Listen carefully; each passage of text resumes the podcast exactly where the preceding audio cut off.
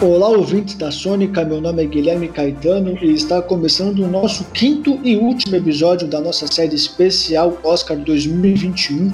Nesse episódio vamos falar dos diretores, na presença dela, sempre aqui comigo, jornalista de cultura e entretenimento do canal Tech, Beatriz Vacari. Tudo bom, Bia? Tudo bem, nem acredito que já é o último episódio. Foi tão legal e é muito bom estar aqui. Obrigada pelo convite. Passou rápido, né? Passou rápido demais, já tô com saudade. E mais uma vez aqui presente com a gente, graduado em música, pós-graduado em cinema, presidente da Associação de Críticos de Cinema do Rio Grande do Norte e membro da Associação Críticos de Cinema do Rio de Janeiro, Sirran Félix. Tudo bom, Sirran? Oi, gente. É uma pena que está chegando ao fim, né? Queria ter participado mais vezes. Ah, mas o convite para o ano que vem já está feito, viu? Pode contar comigo. E estreando aqui com a gente agora, fazendo sua primeira cobertura com a gente, repórter do canal Tech, Rui Maciel. Tudo bom, Rui? Seja bem-vindo. Opa, tudo bom, Guilherme? Fala pessoal, obrigado aí pelo convite, prazer estar aí com vocês. É, e também esperando o convite para o ano que vem, para até participar de outras categorias, além dessa de diretor. Muito obrigado aí pelo, pelo convite. E com certeza o convite está feito. Bom, e vamos então falar aqui dos indicados à melhor direção. Temos Thomas Vinterberg, dinamarquês, por Druk, mais uma rodada. David Fincher, por Menk. Lee Isaac Chung, por Minari. E aqui, o mais importante fato da, dessa premiação, duas mulheres indicadas pela primeira vez, Chloe Zhao, por Nomadland, e Emerald Fennel, por Bela Vingança. E Bia, a primeira pergunta que eu faço para você é essa. Qual a importância para a academia e para as mulheres ter pela primeira vez duas mulheres indicadas como diretora? É imensa, né? A gente está aí com, a, pela primeira vez na história, duas diretoras indicadas na categoria de direção. É um feito histórico e, ao que tudo indica, a favorita da categoria é uma mulher, então eu estou muito feliz de ver isso, principalmente depois do ano passado, que a Greta Gerwig foi esnobada por adoráveis mulheres. Então eu estou feliz, estou ansiosa e tomara que as próximas edições sejam assim inclusivas também. Muito bom. E Rui, vou fazer uma pergunta para você em relação numa numa num período de filmes de, mais de orçamentos mais baixos, né? Nós tivemos a média de orçamento de 2020 dos filmes de 64 milhões de dólares e desse ano de 14 milhões. Qual para você a importância do que o diretor traz para esses longas mais independentes de baixo orçamento nesse momento difícil que, que vivemos no ano? Eles, bom, eles são, são diretores, acho que com exceção do, do, do David Fincher, que já é um diretor mais é, habituado né, a blockbuster, né, ele tem uma, um currículo longo aí de filmes com orçamentos mais, mais generosos. É, acho que para esses diretores é, é, é mais habituados a, no começo, muitos no começo da carreira, né, a própria Emerald Fernal, Clouzal, uh, o, o Wittenberg nem tanto, mas o Lee Isaac Chung também, eles já estão habituados a esses filmes de baixo orçamento, eles, conseguem tirar mais com menos, né, dentro dessa é, dentro da, dessas obras que eles se propõem a dirigir. É, então, acho que para eles não foi exatamente um, um, um problema filmar com, com, com, esses orçamentos um pouco mais limitados, né? Já são diretores mais habituados a isso. É, o Wittenberg, ele já desde sempre já trabalha com, com, com orçamentos mais baixos, né? Desde, desde o início do Dogma. É, na, no movimento que ele criou com, com Lars von Trier. E eu acho que o, o, o, e o Fincher, acho que até o orçamento para fazer Mank também deve ter sido um pouco mais elevado. É, mas de qualquer forma, o, o, acho que é um efeito da pandemia, não, não tem como, né? Você teve, você, você acho que os orçamentos de produção da, das, dos estúdios diminuiu muito, até porque você não conseguiria realizar essas produções em externos durante muito tempo, então você precisou ser é um pouco mais enxuto nesse sentido. E, e, e, o resultado final é que essas obras são obras é, menores, né, por assim dizer, em termos de orçamento, são filmes mais intimistas, mais impessoais, e cabe muito bem com esses orçamentos mais enxutos. Você consegue fazer esse tipo de filme mais intimista, mais autobiográfico, como é o caso de Minari, por exemplo, é, com, com esses orçamentos mais, mais, mais enxutos. Então acho que cabe bem para esse período de pandemia, encaixa super bem para esse, esse ano no Oscar. Sim. E, e você, você que em episódios anteriores destacou é, os filmes mais independentes, destacou trabalhos. Como você vê, como, a, como você vê a importância dos diretores desses longas de orçamento mais baixos e produções mais diferenciadas para esse ano? Uh, Gui, uh, eu vejo que, que quando a gente tem essas limitações, né, a gente acaba se, se forçando a ser mais criativo. Uh, não sei se é exatamente o caso dos diretores desse ano, porque eles, como o, o Rui estava dizendo, já são, a maioria, pelo menos, é, é, diretores que, e diretoras acostumados a baixo, baixo orçamento, né? Então a gente acaba vendo uh, um despontamento, né, de filmes que a gente não veria se fosse em outros anos, uh, eu acredito. Então isso, isso é muito importante, né? Foi um, foi um ano pesado, né? o ano passado, esse ano continua sendo. não, não tem sentido dizer, ah, mas tem um lado positivo, isso é um lado bom. Não, não é, não é um lado bom mas uh, a gente acaba vendo uh, coisas boas surgirem, né? Como uh, a Chloe Zhao, Zhao, que era desconhecida, né? ela está no terceiro filme, ou segundo, no longa-metragem dela, e, e, e, prestes a ganhar um Oscar de melhor direção, né? duas mulheres indicadas, e, e isso contando uh, 92 edições de Oscar, elas somaram no, ao todo sete agora, né? Isso é muito pouco, né? Muito pouca mulher indicada e a, a, a gente acaba a, virando os olhos para esse tipo de coisa e, e, muito tarde já, né? Mas antes tarde do que nunca, né? Porque é.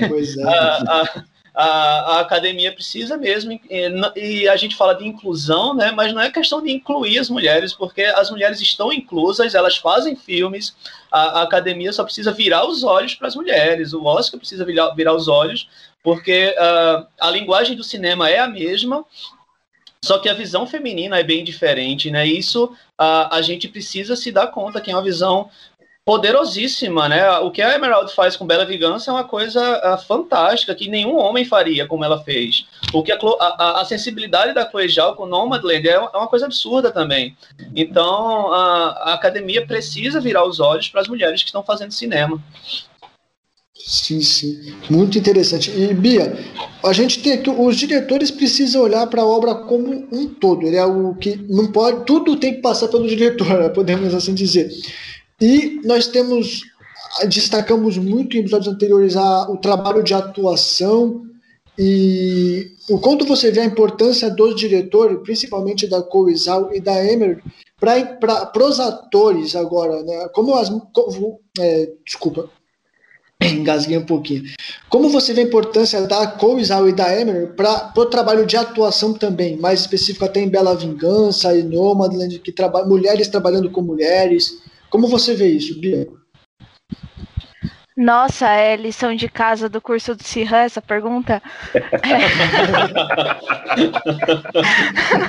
Caramba, vamos ver se eu vou fazer bonito. É... Me fala mais desse curso depois também, Cirran. Sim, eu, eu acho que Acho que vale vender o jabá no final é. do episódio. Opa, com certeza.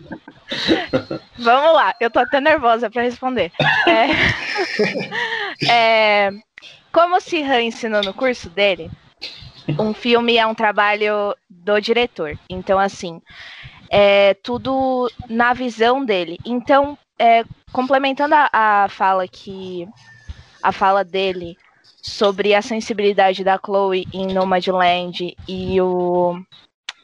Como que eu vou descrever? O murro cor-de-rosa da Fenel em Bela Vingança? Eu acho que é muito importante quando o elenco compra essa visão. Então, quando as atrizes, os atores que estão no filme é, tem, a, tem as mesmas convicções do, do diretor. Então, assim, a Carrie Mulligan, ela atua extremamente bem em Bela Vingança porque ela compactua do pensamento da Fenel e do propósito do filme e da visão que a Fenel quer dar na história. Acredito que aconteça a mesma coisa com a, com a Frances McDor é, Frances McDormand em, em Nomadland, porque é outra atuação, é algo muito mais artístico, muito mais é, sem tanta urgência como é como é o, o, Bela Vingança. Então são duas atuações completamente diferentes, mas que estão em sintonia com a ótica que a que a direção quer dar para aquela história. Foi bem na resposta, Sirhan? maravilhosa. Uh, e, eu só, só completando, né? É, só adicionando ao que Bia falou, eu gosto muito de uma entrevista. Eu, eu acredito que eu falei quando a gente conversou sobre atores, uma entrevista do William Defoe, uh, que ele, ele se diz. Uh, ele é muito um, um, ator maravilhoso, né? E ele é extremamente humilde, porque ele diz: Ah, eu não sou um, exatamente, uh, como é que ele diz, é liberto, né, da, da, da, da minha profissão. Eu sou Uh, eu sou prisioneiro de um dire da direção. E aí ele completa dizendo que ele é uh, as tintas para o pincel uh, da, da, direção de um filme. E, e, isso eu acho que resume tudo, né? Os atores, a fotografia, a montagem, tudo é a visão do diretor, são, são as tintas que o diretor usa para pintar a obra que é o filme. Sim, sim. A gente vê, é muito comum que o diretor trabalhe com um nicho específico de atores, né? A gente tem, vamos, o Tarantino sempre traz um filme com DiCaprio, Brad Pitt, Samuel L. Jackson, são as sintonias diretor-ator e Rui. Nesse Não. ano, você viu uma boa sintonia de diretores com as atuações nos filmes do, do Oscar indicados? É, nesse caso dos diretores, o, o Matt Mikkelsen, ele já é um também um ator que trabalha em quase todos os filmes do Wittenberg, né? Inclusive o, o A Caça, é, não sei se vocês tiveram a oportunidade de ver, tá até no Prime, no Amazon Prime, inclusive. É, eu, particularmente, acho até melhor que o, que o Drunk. É, é um filmaço. É, e, o, e o Matt Mikkelsen, né, ele é como o Ricardo Darín na Argentina, é quase uma lei nacional ter ele dentro de um filme dinamarquês. Se não tiver, não é dinamarquês. é quase uma, uma obrigatoriedade. Então, é, eles já, a sintonia dos dois já é já é, digamos, já, já é algo presente em toda, em toda a obra do Wittenberg, né, praticamente, que ele fez. É, também acho que eu, eu vi uma, uma senti uma, uma, uma, uma sintonia muito legal da, da Mulligan com a, com a Meryl Fennel. É, é ela, do, desses cinco filmes, ele não é o meu preferido, mas você dá para ver que a, que, a, que a Carey Mulligan comprou as ideias, comprou o jeito de filmar da, Emerald. É, as duas são uma sintonia muito legal pra, pra, pra, na execução do filme. E a Chloe e a, e a Frances McDormand também, que já é uma atriz de né, de, de, longa data também. Não sei se aí o Tirran talvez possa me ajudar. Não sei se é o primeiro de, filme dela com a Chloe Zhao, mas é, as Sim. duas também estão excelentes. No, no, no, Até, porque, até porque a produção é uma produção super enxuta, né? A equipe de produção é, desse, desse que é um road movie, a equipe de produção foi super enxuta ao longo da produção. Então acho que elas conseguiram criar uma sintonia, uma conexão muito legal. É, no, no, trabalho delas. E no, e no Minari também, que é um filme autobiográfico, né, do, do Lee, o Steve Yeun também trabalhou super bem, até porque os dois têm essa origem sul-coreana, isso ajuda a criar uma, ter uma certa conexão. Os dois são filhos de imigrantes. É, acho que cada, cada, cada, cada filme, com exceção do Man, que talvez não, talvez não tenha tido tanto isso. Bom, na verdade teve, porque o David Fincher, o, o, o roteirista do, do Man, que é o pai dele, né? É, e aí o, o, o, eu acho que, mas não teve exatamente uma relação com o ator, acho que com exceção do, do, de Man, que os outros quatro filmes têm essa relação tem cada, cada ator e, e diretor tem essa conexão bacana, né? Tem, uma, tem, um, tem algo em comum ali para você se identificar e fazer com que o filme saia, saia melhor. E acho que, com exceção do Mank, nos outros quatro, você dá para notar isso, dá para notar que eles têm alguma coisa em comum, isso ajuda muito na, na direção do filme, na concepção do filme como um todo. E nesse assunto que você levantou agora, Serran, o Drunk é o único filme desse, desses cinco indicados que não que o ator não está na categoria. O Mank, o Gary Oldman foi é, concorreu assim como Amanda Seyfried, o Lee, nós, o Minari nós temos atores concorrendo. É, o, como você vê então a atuação do Mad Mikkelsen em relação à, à direção para, por exemplo, o Make que você não viu essa sintonia, o Mad Mikkelsen não está presente na categoria de, de ator. É, comigo? Sihan? Com os três, começando. Pode começar com você, Sirhan. Uma pergunta geral. Uh, então, eu gosto muito, muito. Acho que eu já conversei até com a Bia sobre a atuação do Mads Mikkelsen. Uh, e, inclusive, eu acho injustiça ele não estar indicado. Que uh, essa, essa sintonia que, né, que Rui estava falando realmente ajuda eu vou usar lugar de fala agora. Eu, eu dirigi alguns filmes, já curta-metragens, e no, no início, principalmente, eu sempre trabalhei muito com minha irmã, que é atriz. Então, isso realmente ajuda muito, principalmente com um, uma direção uh, inexperiente, né? Que, que é o caso em longa-metragem, pelo menos, uh, da, da Chloe Zhao, da Emerald Fennell, do Lee Isaac Chung. Então, uh, tem um, um, uma ajuda, sem dúvida, né, nesse sentido. Agora, o Mads tinha que estar indicado, para mim, o Druk tinha que tá indicado também na categoria principal. Uh, ao contrário do Rui, eu gosto mais de Druk do que da caça, mas eu gosto muito da caça também. Eu gosto muito da caça, mas eu achei Druk assim uma, uma coisa absurda, assim, uma obra-prima na minha vida esse ano. eu tava precisando assistir o Druk. É o filmaço, é um filmaço é, mesmo. Pena que a gente não pode beber enquanto trabalha, mas é.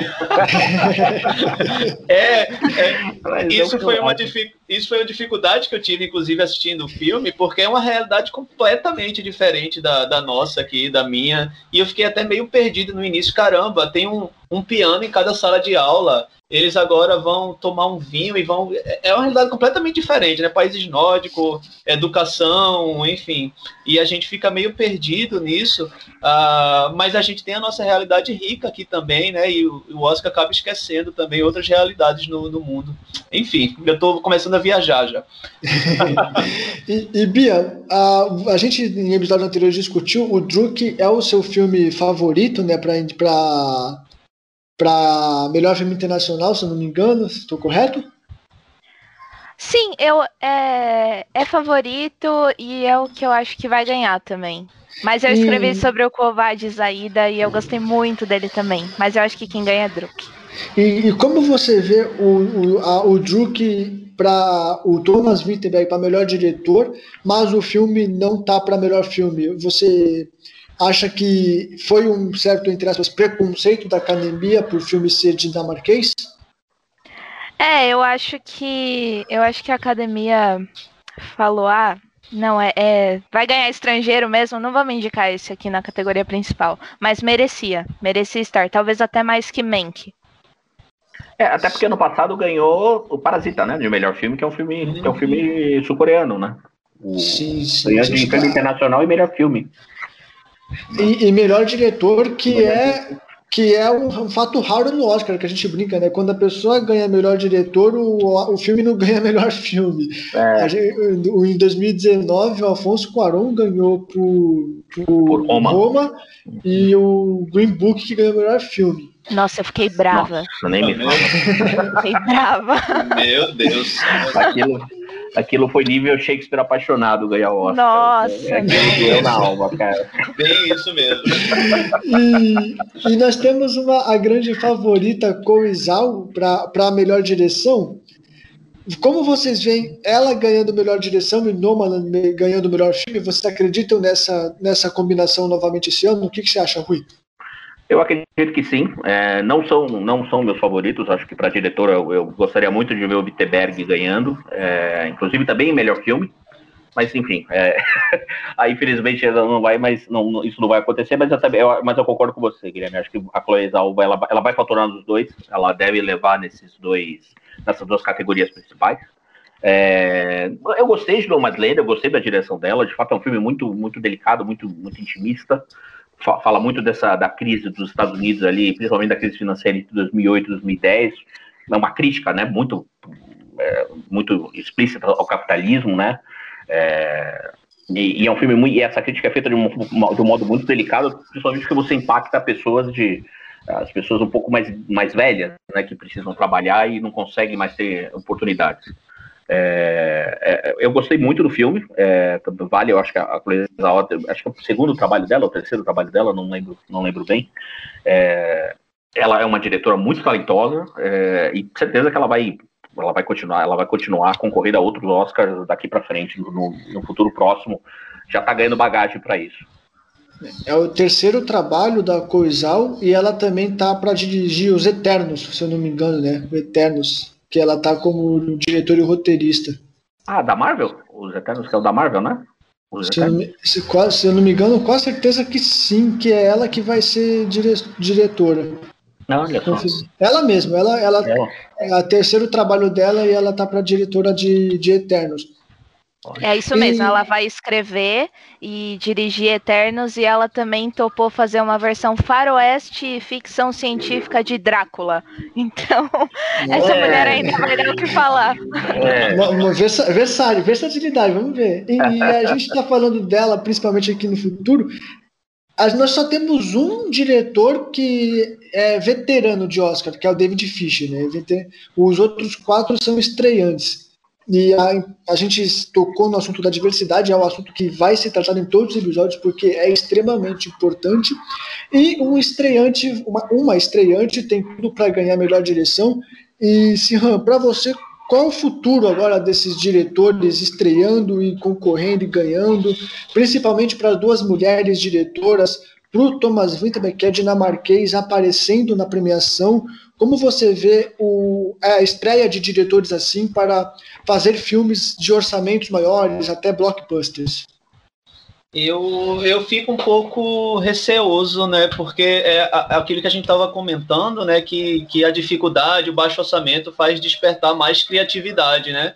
Eu tenho medo que a, a, mão de uma produção, uma produção pesada, né? Que quem manda em, em, filmes da Marvel não é, não são os diretores, né? É o Kevin Feige, né? Então a, a mão pesada da, da produção, uh, eu tenho medo do que possa fazer com o talento da, da Chloe Zhao, da Miranda Fennell. Uh, eu tenho medo que o que possa isso fazer, né? E aí entra a questão de machismo também, não? Se, se a produção for um homem, um homem no comando, a gente tem que ficar sempre com o pé atrás em, em relação a isso, né? Porque uh, é bem problemático. É, dentro, acho que dentro dessa até complementando o que, o que o Serran disse, é, é, é, também um pouco como essa máquina de Hollywood funciona, né? Uhum. É, para você ter essa, um orçamento, para você ter, digamos assim, é, é uma troca. É, a Chloe, claro que a Chloe Zhao, ela, ela para ela poder ter, digamos assim, mais liberdade em alguns, em alguns filmes menores, que ela ter, ela ter a oportunidade de dirigir projetos que ela quer, ela vai ter que abrir mão e vai ter que dirigir um blockbuster eventualmente, vai ter que entregar o controle da direção para produ produção. É, é, um pouco dessa troca, né? Você dirige o filme que eu, que eu tô te pedindo e eu vou lá e te dou um orçamento para você dirigir da forma que você quiser o filme que você quer fazer daqui a dois anos. Então, é, a gente acho que a partir de, de, desse ano, hoje, isso na verdade já acontece há algum tempo, a gente vai ver muito disso, né? Diretores que se consagraram, que, que, que explodiram com filmes menores, é, tendo de dirigir alguns blockbusters ali, tendo que, que, que para ganhar um crédito e poder dirigir os projetos autorais deles. Sim, sim. E, e, Bia, você vê às vezes uma, uma direção de um blockbuster, principalmente acho que para mulheres, a grande chance da, de, de uma carreira assim, porque a Coisal ela vai tem tudo para ganhar o Oscar. E ela chega como para, por exemplo, Os Eternos, com, com Oscar no currículo? Olha, eu acho que depende muito. É claro que um Oscar engrandece, né, o currículo de alguém, coloca a pessoa nos holofotes, tudo, mas é o que Sirra falou. Depende muito da empresa que está por trás, depende muito da produção. De, infelizmente, atualmente a produção dita mais alguns filmes do que o próprio diretor. Mas mas eu acho que sim, eu acho que o Oscar é, coloca sim a pessoa no holofote, principalmente é, mulheres, coloca, dá mais atenção. É, embora não esteja indicada ao Oscar nem nada, a Patty Jenkins é, dirigiu Mulher Maravilha e agora ela está aí dirigindo um filme de Star Wars e provando que ela tem versatilidade em lidar com diferentes universos. Então, sim, eu acho que eu acho que é muito interessante e eu espero que as mulheres diretoras possam cada vez mais explorar e trabalhar com diferentes tipos de projeto. Muito bom. Pode falar, Rô, pode falar. Não, é, fui eu. Ah, desculpa, senhor. Eu, eu, eu, ia falar, voltei, não, mas eu vou falar. A gente tem, na história, como a gente tinha falado, eu vou evocar a história aqui, são sete indicações né, para mulheres diretoras, contando com a Emerald e com a, a Chloe. A, a última foi para Greta Gerwig, por Lady Bird, A Hora de Voar, né? A Greta não foi indicada na sequência, né, por Adoráveis Mulheres. A gente teve a Catherine Bigelow, que ganhou, a única que ganhou, né, né por Guerra ao Terror, lá em 2010. Uh, ela, não lembro se ela chegou a ser indicada por A Hora Mais Escura. Não, não, não foi indicada. O filme foi, mas ela não. Acho que eu acredito que foi isso. Então, uh, eu, eu fico tão com o pé atrás com essas coisas de Hollywood, né? Indicou duas mulheres, ok, mas e agora, né? Para onde a gente vai?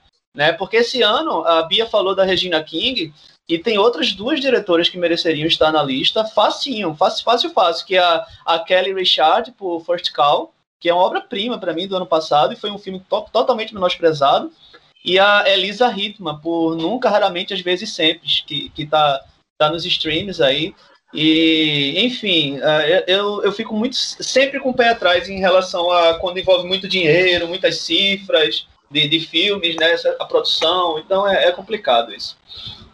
Sim. E, e Rui, o Serran tocou no assunto de, de, de mais mulheres poderem estar indicado, e no episódio anterior, a gente, quando a gente fala da diversidade, a gente tocou no assunto das vezes o Oscar indicar por indicar, sabe? Ó, tô indicando aqui, mas quem vai ganhar é o branco, é o homem, é o, é o de sempre. Uhum. Mas esse ano nós temos uma mulher favorita. E ano passado, por exemplo, o Parasita não foi indicado por indicado, ele indicou e ganhou.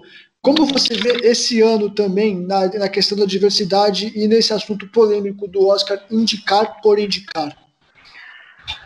Olha, o Guilherme, eu acho que para esse ano, olhando muito, olhando muito essa, essa, essa os, os, indicados, é, assim, vou, primeiro acho que a gente, todos aqui concordamos que, que, que, que, essa, que, essa, a, que a diversidade ela não vai acontecer, essa diversidade mais ampla não vai acontecer em Hollywood de um, de um, dia, de um ano para o outro, né? Uhum. É, é algo que, que, que, já remonta a décadas e décadas e é, acho que a partir do movimento Me Too, talvez um pouco antes, isso começou a mudar mas é uma mudança conta gotas. Né? É, é uma mudança ainda que vai rolar ano após ano. No ano a gente já teve.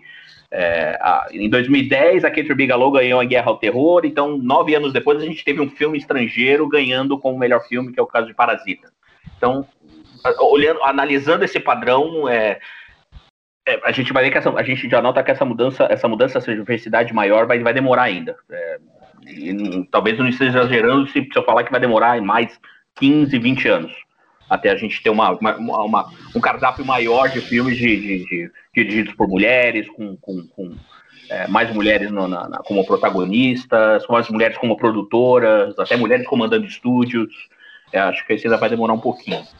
Mas, de qualquer forma, é, eu acho importante assim. É, a gente, como, como eu te disse, como a gente não vai conseguir mudar isso de um ano para o outro, é, ainda que você indique por indicar, já é uma amostra de que você está disposto a, a, a, a, dar mais visibilidade ao trabalho de, de, de vai, vamos chamar de, não seria minorias, mas a, dar, a, a você, dá, você já está disposto a dar um mais visibilidade a, trabalho, a trabalhos que antes eram ignorados. E é um primeiro passo. É o ideal? Não é. Mas se no ano, se nesse ano a gente já tem duas mulheres indicadas como melhor diretora, no ano que vem, vamos torcer, que a gente tenha três mulheres indicadas como melhor diretora, três, melhor, três dos melhores filmes sejam dirigidos por mulheres ou sejam protagonizados por mulheres. É, eu acho que a gente tem que ver essa mudança. É, vai ser uma mudança conta-gota, mas se for uma mudança conta-gota constante, é, não, a gente não vai precisar mais esperar 10 anos para ver essa diversidade maior. Acho que já é uma evolução muito legal, já é um progresso bacana que a gente pode acompanhar.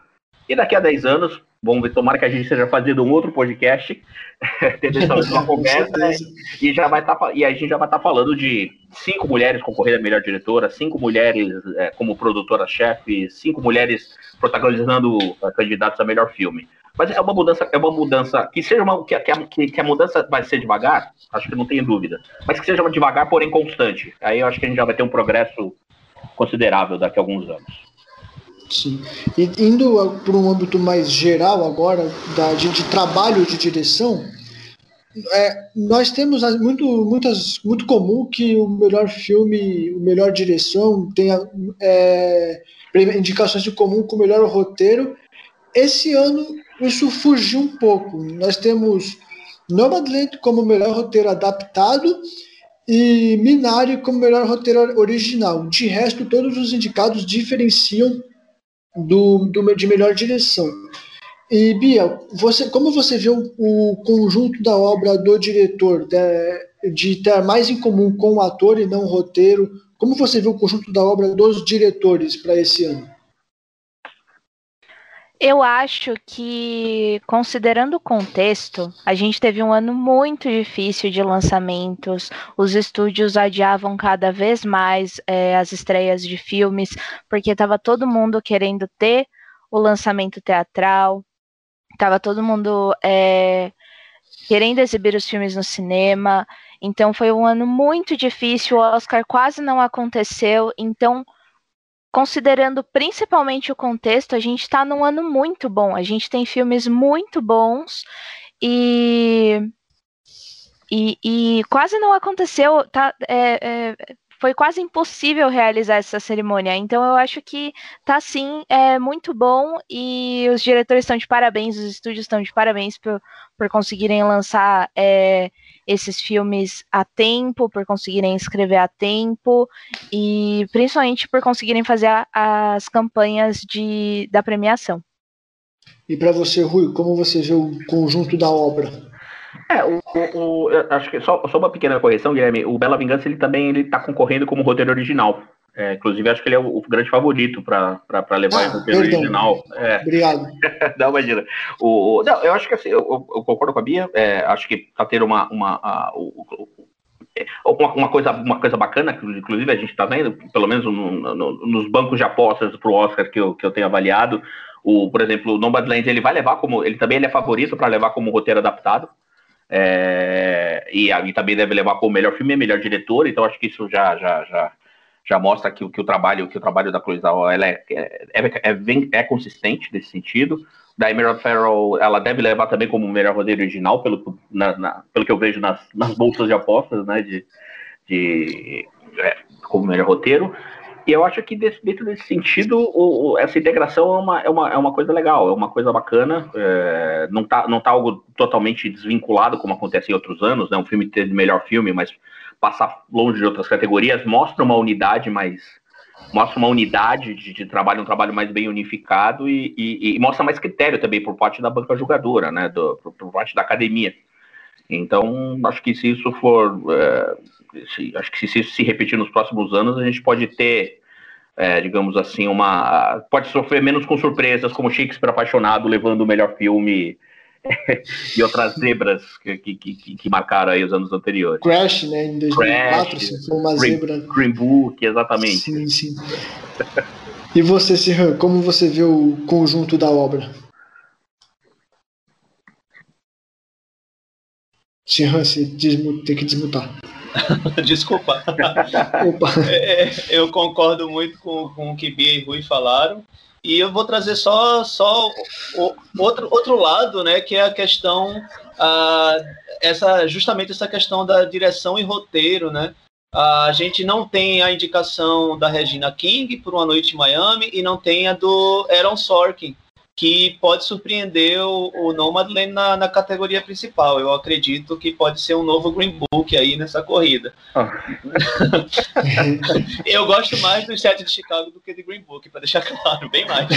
Ah, não, eu, sou, eu sou grande fã do Sorkin, mas ele, ele, ele, é melhor, ele é muito melhor roteirista do que diretor. É, exatamente. É. Ele e a Regina King, eles meio que eles ilustram o, o, o roteiro, né? É, uhum é um roteiro de muitas falas, muitos diálogos, e eles não conseguem uh, imprimir uma visão muito única na, nos filmes, né? Uhum. E, e, e, eu acho isso interessante, por exemplo, no Finch, eu estava comentando ontem numa live, que Bia também estava, uh, o Finch é com a rede social, por exemplo, uhum. e é, é, um filme que se você não, não prestar atenção, você não entende, é tanto diálogo, ou você não entende, se você fala inglês, você não consegue ler a legenda. É, é, é muito diálogo e mesmo assim o, o, o Fincher ele consegue dar uma visão ao filme, né? Ah, o Aaron Sorkin não, o Aaron Sorkin de vez ou outra ele tem alguns lampejos, mas ele está filmando o roteiro. O, foco dele é o roteiro e ponto. É, exatamente. Né? Ele, tem, ele, tem, esse vício, né, de, de, roteirista que ele não, não consegue largar para ser diretor. Ele... Isso, é, ele não pensa imageticamente o filme, ele pensa Exato. na história do filme.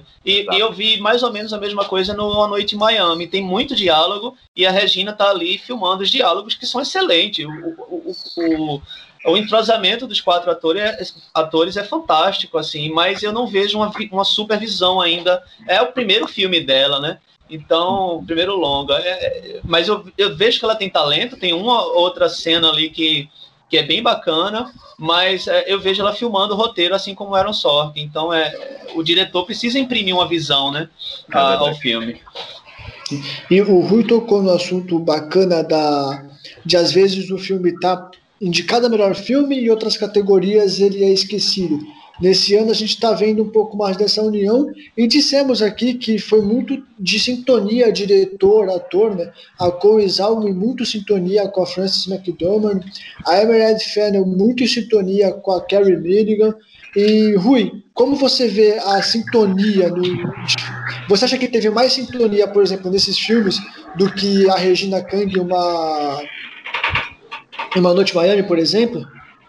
Acredito que sim. É, eu acho que, eu, eu, eu, falando muito que o, o, acho que boa parte disso, inclusive, é, é, muito em cima do que o Serran falou. É, ela não, ela filma o roteiro. Ela não, ela não tem uma, uma uma visão ima imagética que fala, Serra, é isso? Isso, isso. Exatamente, imagética. Ela não tem essa visão de um todo, ela, ela bate o olho no roteiro e filma em cima daquilo, né? Ela não. Mas é normal, também não dá para exigir muito, é o primeiro filme dela, é uma baita atriz, inclusive. Uhum. É, mas ainda não dá para exigir dela. Talvez tivesse um produtor ali um pouco mais experiente para dar um toque ali para ela funcionasse melhor, mas ainda assim é um baita filme. É, tem uma sintonia boa é, entre os atores e a, e a, direção, mas é, sofre desse, desse, desse problema de, de, filmar o roteiro. Já no caso da, dos, dos, desses indicados ao melhor diretor, você nota que, como, como eu disse até anteriormente, você nota que cada ator ele compra a ideia do diretor para fazer esse filme. Isso é muito importante.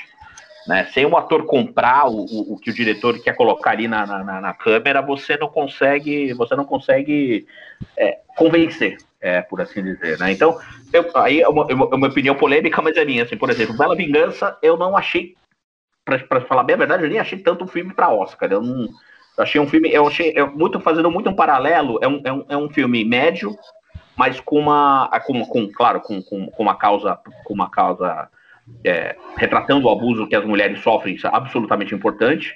Mas como filme, falando de um exercício cinematográfico, eu achei um filme médio. Eu, fazendo, eu faço muito paralelo com o dia de treinamento, que eu até comentei com a Bia. É um filme médio, mas que você tem uma baita atriz e um baita e um, uma baita atriz, no caso a Carrie Mulligan, com, e no dia de treinamento era o Denzel Washington com, com o Antônio Fuqua, que era o diretor, você vê o ator comprando a ideia do diretor, os dois numa sintonia, e o cara consegue fazer um trabalho muito bom. Ele leva boa parte do filme nas costas e que o Bela Vingança também eu senti um pouco que foi, foi, que foi um pouco isso também. É, é, você, a Kelly Morgan ela comprou a ideia, ela entrou em sintonia com a Emerald Fernal e, as, e ela consegue levar os filhos nas costas e ter uma atuação muito boa. É, então, aí no final, no resultado final, com todo, você tem um bom filme porque houve justamente essa sintonia. E quando você tem essa sintonia, você consegue, um grande ator, ele consegue elevar o filme a um outro patamar. Né? É, um, um, ator, um ator muito bom, ele não um roteiro ruim, ele, um roteiro bom, às vezes, num ator ruim, você não consegue salvar. Mas um ator muito bom num roteiro médio, você consegue transformar isso numa coisa mais com uma coisa de mais qualidade. E eu acho que a sintonia nesse caso, principalmente no Bela Vingança e no, e no Nomadland, foram, foram importantíssimas. Inclusive no Drunk também. E Sirhan e Bia, como vocês também destacam essa sintonia de ator-diretor em relação aos filmes indicados e os outros não? Começando por você, Sirhan. Por mim? É que... Vamos lá. Uh... A, Bia, a, Bia, vai fechar com chave de ouro essa depois. Beleza. Eu acho, eu acho a sintonia fundamental. Tem, é, essa sintonia engrandece o filme, né? Como, como o Rui estava falando. Uh, inclusive, uh, o Finch ele é um baita diretor, né? Ele está indicado, acho que é a terceira vez, né? Ele foi indicado por o curioso caso de Benjamin Button e a rede social. Por a rede social, por mim, ele teria ganho. É, Mas é um filmão e a direção dele é muito boa ali. E, ah, e o ah, roteirista era o Aaron Sorkin. Exatamente. A gente vê a diferença né, de visão quando Exato. muda o diretor. Exato. Uh, e aí o Fincher pega o Gary Oldman, que ele nunca tinha trabalhado. O Gary Oldman ele faz uma excelente atuação no Monk, uh, mas uh, não tem, eu não vejo tanta sintonia como os outros que a gente estava comentando. Talvez porque uh, não seja um filme exatamente de, de emoção, né? Ele seja um filme bem burocrático, uhum. super bem feito, eu gosto muito do filme, uh, mas talvez seja um pouco por causa dessa burocracia do, do da narrativa de, de, do, do pai do, do Fincher, né? do roteiro dele. Uh, enfim, essa sintonia entre ator e direção é muito importante, né? Quando o, o, o ator se envolve em briga com a direção, é, é sempre acontece algo que, que não é legal para o filme. Enfim, é, é, é importante isso aí, sem dúvida. E Bia, como você destaca a sintonia presente na direção atuação? Então, é, como eu falei anteriormente, eu, eu, dá, fica nítido na tela quando o ator compra, né, a ideia do diretor. E eu notei também que o Gary Oldman e o Fincher também não estavam muito em sintonia em Mank, o que provavelmente faz os demais indicados se destacarem. É, acho que Thomas Winterberg tem muita chance. Eu acho que, assim, se for para alguém ameaçar é, ganhar essa categoria é o Druk. Mas, embora essa, essa categoria já esteja com o nome da Cloizal na estatueta, mas eu acho que é isso, é quando o ator compra a ideia do diretor e fica clara a sintonia em tela, é inevitável isso. A gente, a gente observa isso. Tem, tem vários diretores vários, é, que, que têm seus atores favoritos já, né?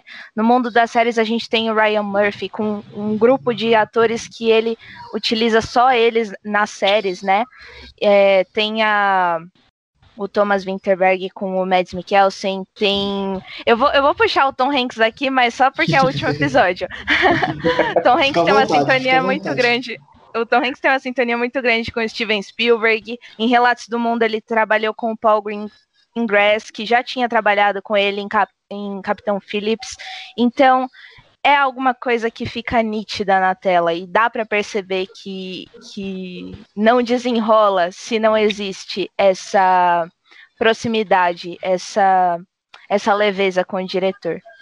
E é, é só, só acrescentar, é, só para não deixar uh, suspenso isso, né? Uh, essa coisa de não ter a sintonia, né? Eu lembro muito do caso do Jack Nicholson com o Tim Burton no, no Batman, uhum. uh, que ele era o Coringa, e quem mandava no filme era o Jack Nicholson, né? Então o Tim Burton estava começando, era um diretor iniciante, e, e não tinha essa sintonia nem de longe, né? Dá para ver isso no filme, é muito claro como o filme não tem uma mão forte na direção, tanto que quando o Tim Burton pega para fazer o Batman Retorno, ali é o Tim Burton puro, né? É, é, ele já estava com moral para fazer, ele faz um Batman completamente da cabeça dele, que eu acho maravilhoso aquele filme.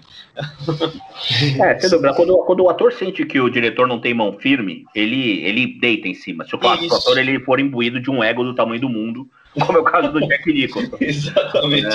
É, esse tipo de ator, se ele sente que o diretor não tem a mão firme e ele não compra a ideia do diretor, aí você pode apostar que é um filme do ator, não é um filme do, o diretor ele meio que faz a figuração ali, ele fala ação e corta. Né? Ele, não faz, ele não faz muito mais do que isso, né? Ele não consegue impor o estilo dele. Então, é, de fato, a sintonia é importante nesse nível, né? É como diz, é como eu disse em dia de treinamento. Se você olhar dia de treinamento, se você tirar o Denzel Washington dali e colocar qualquer outro ator, vai ser um filme médio. Mas o, a conexão dele com, com o Antônio Fuqua foi tão boa e ele levou o filme nas costas de um nível tão alto que você fala, pô, não é um filme ruim é um bom filme, mas é porque o Desastre ele leva o filme a um patamar muito acima. Então, isso você só consegue também muitas vezes porque você tem essa conexão com, com o diretor. Sim. E inconscientemente e... ele deve falar: Eu vou salvar teu filme, fica tranquilo aí que a gente resolve aqui. E o Foucault, ele trabalhou novamente com o Denzel Washington, né? Trabalhou, o Protetor. Protetor Isso. 2002. A, a refilmagem dos Sete Homens e o Destino, né? Ah, verdade, verdade. É? Uhum. E vocês tocaram legal no assunto da mão firme da, da direção, assim, a, o diretor que se prendeu ao roteiro, no caso da Regina Kang. A gente, o, qual, como vocês viram também, às vezes, a liberdade que o diretor precisa, pode ou precisa dar para improvisação do ator. Nós temos, acho que o Taika Waititi, que ele é um diretor muito... Ele libera muito isso, a gente o, já diversas reportagens de Thor Ragnarok, dirigido por ele, que tem muita improvisação ali. E nós já temos o Quentin Tarantino, que é um diretor também mais preso ao roteiro, que tem uma, uma história que o Will Smith não fez o Django, porque ele queria mudar roteiro aqui, roteiro lá, e isso já não é uma coisa que para o Tarantino é legal. Então, qual, essa sintonia é muito importante também para o diretor deixar o ator na, poder improvisar ali, não ele ficar preso ao roteiro e também não restringir ao que o ator fique preso ao roteiro? Como você vê isso, Sirhan? É, eu vejo isso muito como uma particularidade do diretor, né? Cada diretor tem a sua forma de trabalhar. tem um exemplo muito legal que é o do Stanley Kubrick, que era extremamente perfeccionista, ele seguia exatamente o que ele queria, mas aí pega um filme como Iluminado, que, que é uma obra-prima do terror, né? E uma das cenas mais conhecidas é um improviso, né? Que é o Here is Johnny com o Jack Nicholson quebrando a porta, lá, lá vem o Jack Nicholson novamente, né? Mas uh, isso é muito, muito particular de cada diretor, né? Tem diretor que realmente abre as portas, não, vamos, vamos improvisar. O Godard é, é, um cara que às vezes nem escreve roteiro, né? Ele chega, não, a história é essa e eu vou filmar em cima da improvisação de vocês, uhum. né? Ou, ou, escrevia pela manhã e ia filmar à tarde, então não tem como decorar o texto, né? Você tem que ler aquilo ali, ah, eu entendi como é que funciona, eu vou filmar agora. Então, uh, depende muito do, do diretor isso. E você, Bia, como você vê essa liberdade que o diretor pode ou não, ou não dar para o ator poder improvisar na cena? Eu não imaginaria que eu ia falar de Sociedade dos Poetas Mortos nesse podcast. Chegou, não, mas, chegou o momento. Mas, mas, pode falar, pode falar que esse é um dos meus filmes favoritos. É, é o meu favorito eu, eu, eu, da vida. Então, é, Sociedade dos Poetas Mortos tem uma entrevista que foi feita anos depois do filme, que o Ethan Hawke fala sobre uma cena em que o Todd está sentado. É o aniversário do Todd, e aí ele recebeu o mesmo presente do ano anterior, e aí o Neil chega e fala: ah, é seu aniversário? O que, que você ganhou? Pera, não é a mesma, não é o mesmo kit de escritório que tem na sua mesa? E aí, é, o roteiro tava lá que o Todd iria desabafar, falando como ele se sente negligenciado pelos pais e tal. E o Ethan Hawke chegou pro Peter Weir, que é o diretor, e falou: Eu não acho que o Todd faria isso. Eu não acho que o Todd desabafaria. Eu acho que ele ficaria na dele, se manteria lá quietinho. E aí o Robert Sean Leonard pegou e falou: eu acho que o Neil pegaria aquela, aquele kit de escritório e jogaria pela escola e faria aquela bagunça. Na cena final também, com os estudantes levantando, o Cameron, que é aquele que entregou o, o personagem do Robin Williams para a direção, ele na cena final era planejado para ele levantar da cadeira também, fazer o Oh Captain, My Captain, e o, e o ator virou e falou: Eu não acho que o Cameron levantaria. Então eu, eu defendo muito essa liberdade criativa do, dos atores. É, eu acho isso muito importante, eu acho que isso dá outro tom para os filmes e fica legal também a gente saber depois como curiosidade. Embora não atrapalhe o, a ideia inicial do diretor, às vezes até complementa, eu acho que dá outro tom para o filme e é algo que eu adoro ver acontecendo. Muito bom. E você, Rui, como você vê essa liberdade que o ator pode ou não ter durante a gravação? É, eu acho que é uma série de fatores que, que a gente tem que levar em conta, né? Por exemplo, às vezes o, o, o, o diretor ele tem que observar se o ator ele tem essa, essa, essa cancha para improviso, muitos atores não têm. o ator ele vai lá, muitas vezes o ator ele é bom, mas ele consegue, ele não consegue ir muito além daquilo que está no roteiro. Ele consegue interpretar, ele é program, ele é treinado, programado para interpretar do jeito que está no roteiro e, e, e, ele se sente mais à vontade nesse nesse nesse nesse papel, por assim, com perdão do trocadilho, né? Um, um exemplo até um, exemplo até nesse sentido de um ator que se sente mais preso a isso. O Frank Sinatra, em 53, ele ganhou um Oscar de melhor ator coadjuvante por A Um Passo da Eternidade. É, Um Passo da Eternidade. E que o, que o diretor era o Fred Zinnemann, que ele simplesmente ele virou pro Sinatra, e, e o Sinatra na época já era o maior aço do mundo, o cara tinha um ego do tamanho de, da Rússia, e, era, e, tinha uma fama de ser insuportável no set de filmagem. É, e, é, e, o Fred Zinnemann, ele notou que o Sinatra ele não gostava de improvisar, era, o apelido dele era One Take Charlie, porque ele também não gostava de fazer várias tomadas. Então ele virou pro Sinatra e falou, cara, você vai se prender exatamente a esse roteiro e pra gente filmar, pra gente conseguir filmar é, o, men o menor número de tomadas possível, você vai ter que você vai ter que ficar preso nesse roteiro, sem improvisos. Ele falou, tranquilo a filmagem rodou, ele, ele obede... e claro, aí também conta muito o fato do Sinatra respeitar na época o Fred Zinnemann, ele não respeitava a maioria dos diretores com que ele trabalhava no cinema, mas o Fred Zinnemann ele baixava a cabeça, que era um cara mais linha dura, e deu certo. É... e você conseguiu, e você vê que, e, e, de fato a atuação do Sinatra nesse filme está espetacular, é, tanto que ele ganhou, ele ganhou o Oscar na época. É, e em outros casos, o, o, o, ator, ele, de fato, ele, ele, o, o diretor precisa entender que muitas vezes o ator ele entrega um, um, papel, uma atuação melhor, de fato, improvisando em algumas partes. Né? É, eu acho que até isso, por exemplo, do cinema brasileiro, se a gente até analisar muitas, muitas, muitas cenas do, do eu não sei, o Serran talvez possa me ajudar, mas eu não vejo, por exemplo, um espaço de improviso tão alto no cinema brasileiro quanto você vê no americano. É, é, você, o, o, cinema brasileiro, muitas, o roteiro muitas vezes deixa a desejar porque está é, tá naquele, naquele, naquela forma estruturada, arrastada, coloquial, é, e o ator você vê que ele não tem tanta, tanta tanto espaço para conseguir improvisar e talvez até melhorar o roteiro. Né? E o, o no, no, no, no, cinema americano você tem um espaço maior. Então, acho que vai, depende muito do, do, do, que o diretor ele sente, se o ator está à vontade de improvisar. É, claro que você também não pode improvisar o roteiro inteiro, porque senão você também acaba fazendo com que o roteiro ele perca a alma, né? Perca um pouco o propósito dele, senão aí vira um filme do, do Godard. Ó, gente, tem que filmar isso, se virem aí nos diálogos. Mas é, eu acho que isso varia muito de, do, do, do, que se o diretor ele sente que o, que o, que o ator ele, tá, ele se sente à vontade de fazer essa improvisação. E se o ator também se sente à vontade de improvisar, muitas vezes ele prefere ficar ali dentro do que está escrito no papel e vai que a vida que segue. É, e varia, eu acho que varia muito, mas eu particularmente acho que os melhores resultados aparecem justamente quando você tem esse espaço para improvisação. Né? Quando você deixa o ator mais solto para muitas vezes ele mudar ali uma, uma palavra, uma frase ou outra que no final muda a cena inteira. Sim. E a, a, gente tocou bastante no assunto de sintonia e tudo mais, mas é a direção também engloba muito a técnica de filmagem, né? E nesse ano de baixo orçamento, de filmes mais independentes, Sirhan, você que já, que já tem uma experiência como diretor, como você faz uma avaliação geral de, de técnica mesmo dos filmes?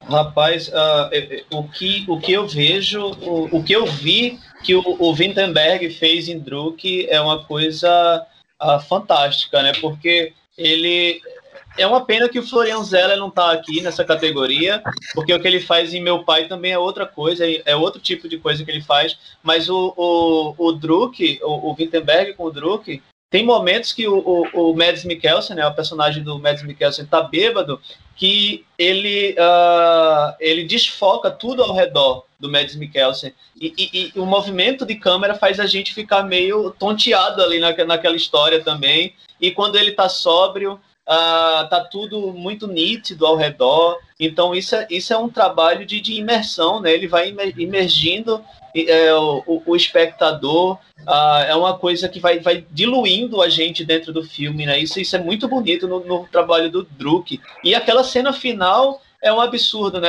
Eu nunca tinha visto uma cena que me marcasse tanto assim no, nos últimos momentos. O filme já tinha me marcado, tá bom, pode acabar. Aí quando vê aquela dança final, aquela dança final foi, foi um absurdo. E ele corta, ele para o filme com o com o Mads Mikkelsen no ar, né? Aquilo é muito bonito, porque é, o ponto mais alto, né? Ele tá bebaço ali, o ponto, o ponto mais alto, mas dali, se, se deixar a, a, cena continuar, ele vai cair, né? Então, é, isso, é, isso é maravilhoso demais.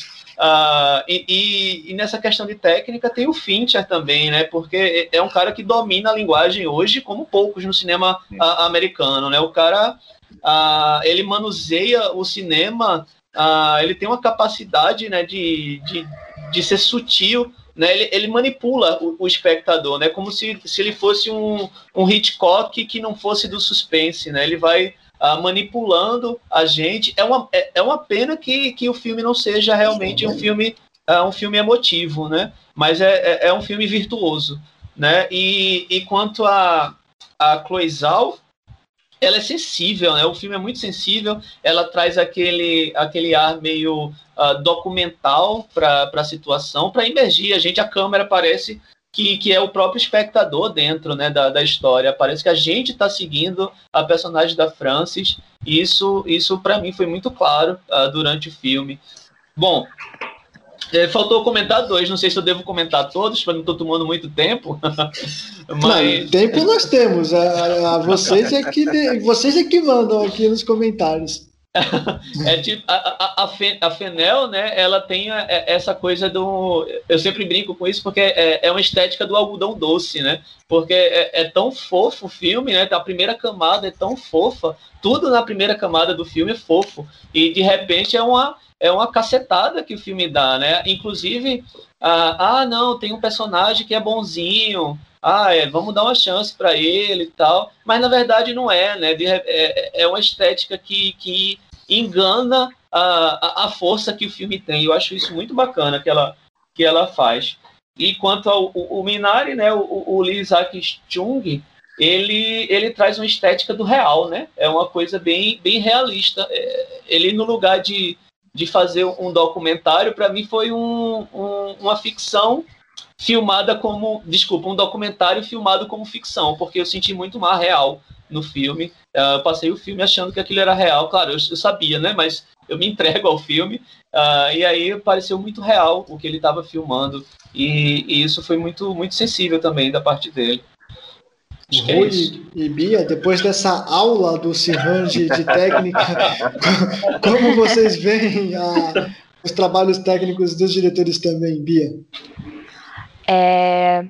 Sirhan dá uma aula em tudo, viu? Conversar com ele é ter uma aula. E eu sou, eu sou suspeita para falar, mas enfim.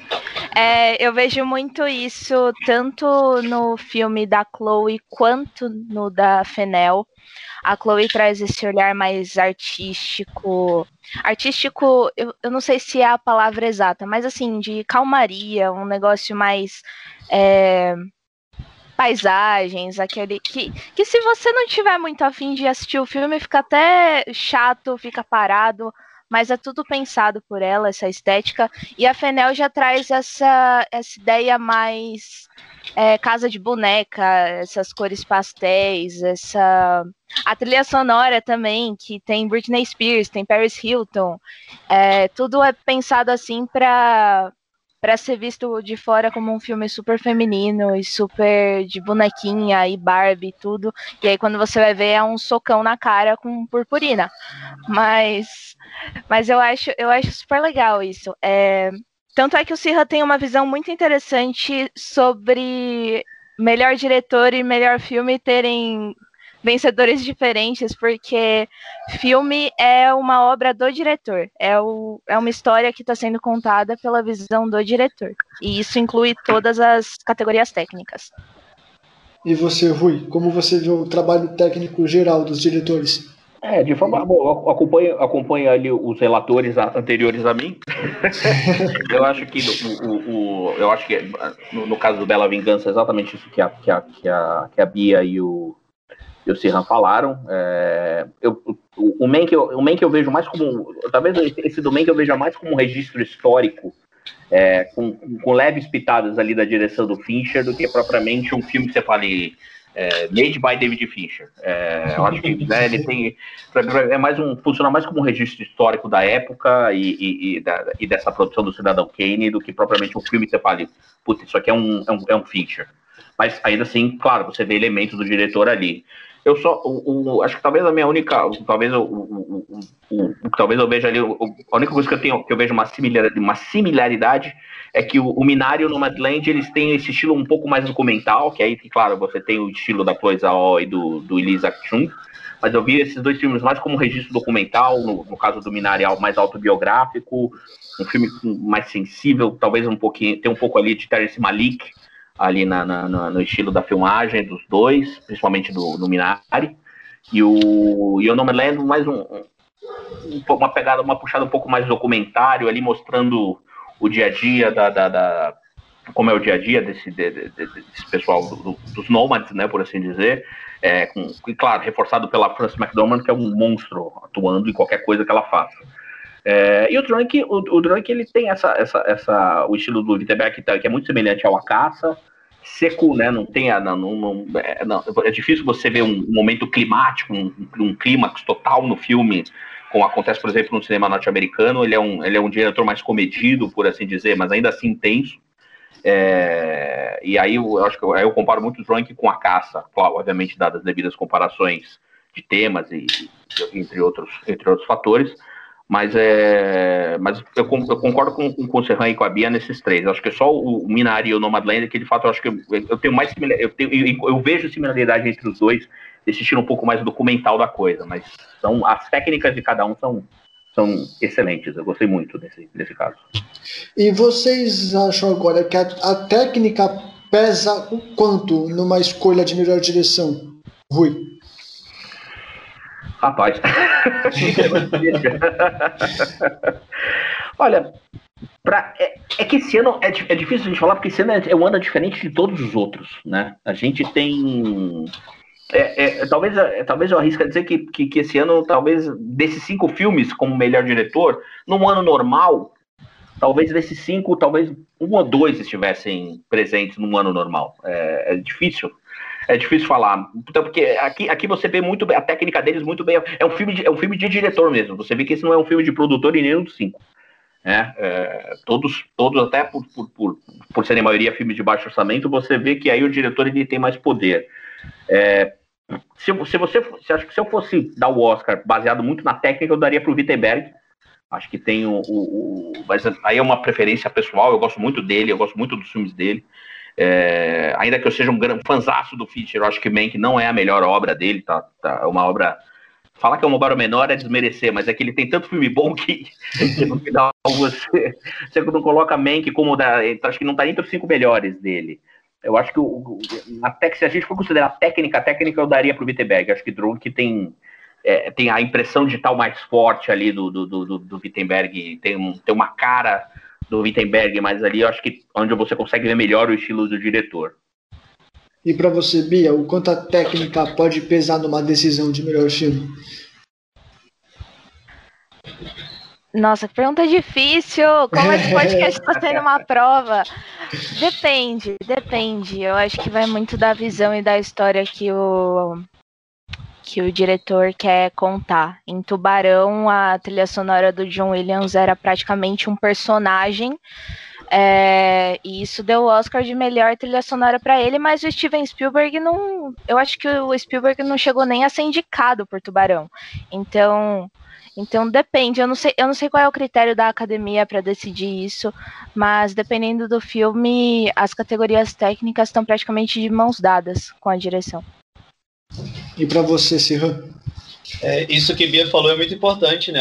as categorias técnicas estão todas de, mãos dadas com, com a direção, né? Isso é, isso é fundamental para a gente entender o que é uma boa direção, né? Uh, uh, e nesse caso, especificamente do Oscar, né? Uh, se o diretor consegue utilizar toda essa técnica para emocionar, né? E aí emoções podem ser múltiplas, né? Por fazer rir, chorar, enfim uh, eu acho mais fácil o, o filme ganhar, uh, ser, ser é, lembrado, né, ser votado.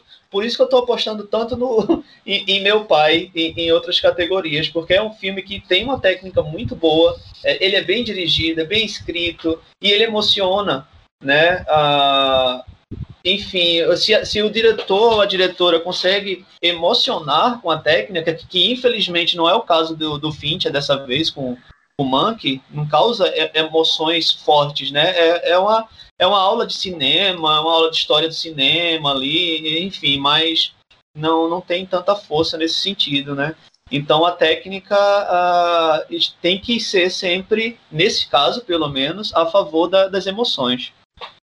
A, é, a, a, técnica pode ser dita que ela não pesou, por exemplo, ano passado, né? Que 1917 foi um filme gravado completamente em em plano sequência, a fotografia fantástica, uma técnica muito boa, mas o Sam Mendes não ganhou o melhor diretor e o filme não ganhou o melhor filme daquele ano. Né? Esse é, pode ser que seja uma diferença, principalmente para esse ano. E agora, então, eu vou pontuar vocês no Ô, Rui, você que está estreando aqui, eu peço dois palpites: o seu palpite na razão e o seu palpite na emoção de, de indicados a melhor diretor. Melhor diretor na razão vai ser a Chloe Zhao, ela vai, ela vai levar em Nomadland, e na emoção eu daria para o Thomas Wittenberg, mas é, acompanhando o Oscar há anos, é, quase certeza eu apostaria, se tivesse que apostar dinheiro, apostaria na, na Chloe Zhao, Nomadland. E para você, Sirran, razão e emoção. Eu, eu, sigo o relator, exatamente a mesma coisa. e você, Bia? Exatamente a mesma coisa.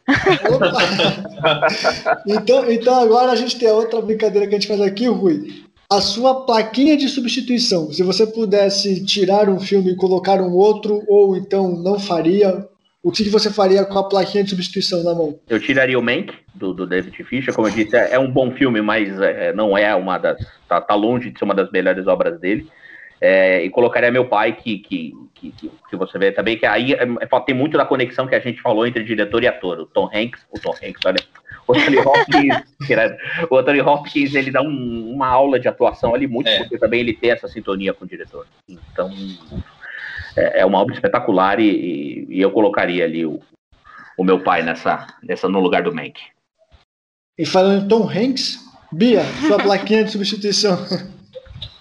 Ah, eu fico até com vontade de colocar o Paul Greengrass pra, em, em Relatos do Mundo, mas não, acho que eu tiraria o David Fincher e colocaria a Regina King.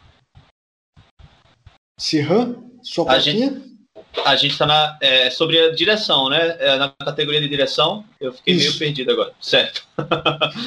eu, eu faria o, o que o Rui falou. Eu tiraria o, o Fincher para colocar o Florian Zella na, do meu pai nessa categoria.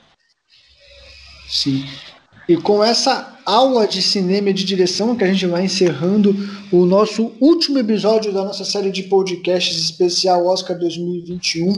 Rui, muito obrigado por participar dessa edição com a gente. Você está mais do que convidado para futuros podcasts que a gente faça, viu? Opa, eu que agradeço, Guilherme. Sempre que vocês precisarem também, contem comigo. Foi um enorme prazer aí falar com vocês. Aula de cinema com a Bia e com, com o Cirran aqui. Depois até quero saber desse curso do Cirran, Momento Merchan. E, ah, com certeza, e, com certeza. E estou à disposição para quando vocês precisarem, que cinema a gente pode falar aqui a noite inteira. Sim. E Sirhan, fale do seu curso, por favor, e muito obrigado pelas participações no podcast. Com certeza, convites para, o próximo, para próximos episódios terão, viu? Ah, gente, foi, foi um prazer, eu me diverti muito. É sempre bom falar de cinema, né? Principalmente nesses tempos conturbados, né? Falar de arte é sempre fundamental. E, e, sobre o curso, então, o, o, curso vai começar em maio, toda terça e quinta de maio, são oito encontros que a gente vai ter nas terças e quintas às sete da noite, sete às nove. É um curso bem interativo, eu não gosto de, de, de filmar a curso ou filmar aulas, porque ah, eu sou professor de sala de aula, né? Então eu, eu gosto de interagir com, com os participantes, então a gente aprende muito com a interação também, ah, com a provocação, né? Então é, é um curso que a gente vai lá da, da, da, da início da fotografia, antes do cinema mesmo, com o Edward Muybridge, até o, o, Oscar desse ano, né? Que todo ano eu atualizo esse curso. A gente passa por, por vários pontos técnicos, né? Fotografia, direção de arte, trilha sonora, som, roteiro. Então é, é, é um curso bem completo e não é só para quem é da área de cinema, é um curso para o espectador em geral. Se você quer apreciar mais os filmes, quer ver fi os filmes com outro olhar, quer ter outra visão sobre a arte em geral, nem só sobre cinema, uh, é mais ou menos isso que eu tento trazer para o meu curso. Sim. E onde o pessoal consegue achar esse curso? Qual plataforma para procurar, para se matricular? Vamos lá. Uh, vocês podem acessar é o curso de crítica de cinema Desafiando o Espectador pelo Simpla, a plataforma Simpla, que é bem seguro, o preço está bem acessível e ainda pode dividir em 12 vezes. Olha aí. Importante isso. É, ou então vocês me procuram no, no Instagram, que é, é, a rede social que eu, eu, sou mais ativo, é o arroba que vai clicar lá no, no velho link da bio, que tem, tem as informações por lá. Muito bom. E para a gente finalizar aqui, o agradecimento mais do que especial também a ela, que foi minha parceira de todas as edições, que mergulhou de cabeça nesse projeto comigo. Bia, muito, muito obrigado pelos convidados que você trouxe, por participar de forma tão brilhante aqui com a gente. Ah, eu que agradeço, foi ótimo. Eu tô muito triste que já acabou, mas tô muito feliz que deu certo. E vamos que vamos. Próximos projetos de cinema, pode contar comigo e com os meus convidados maravilhosos que toparam essa brincadeira também. Com certeza, com certeza. E lembrando a você, caro ouvinte, que esse podcast está rolando na programação da Rádio Sônica até domingo, dia 25, a cerimônia do Oscar, e também vai ficar disponível para você na plataforma podosfera, da Podosfera da Rádio Sônica, Mixcloud, Spotify. Pode procurar lá Sônica Metodista, você vai achar os cinco episódios que gravamos aqui. E foi isso. Todo mundo curta muito a cerimônia do Oscar dia, dia 25. No fundo, que bom que teve, que possamos conversar, possamos falar de cinema. E segunda-feira no jornal terá a cobertura dos vencedores ao vivo a partir das 5 horas da tarde. Um grande beijo a todos e muito obrigado.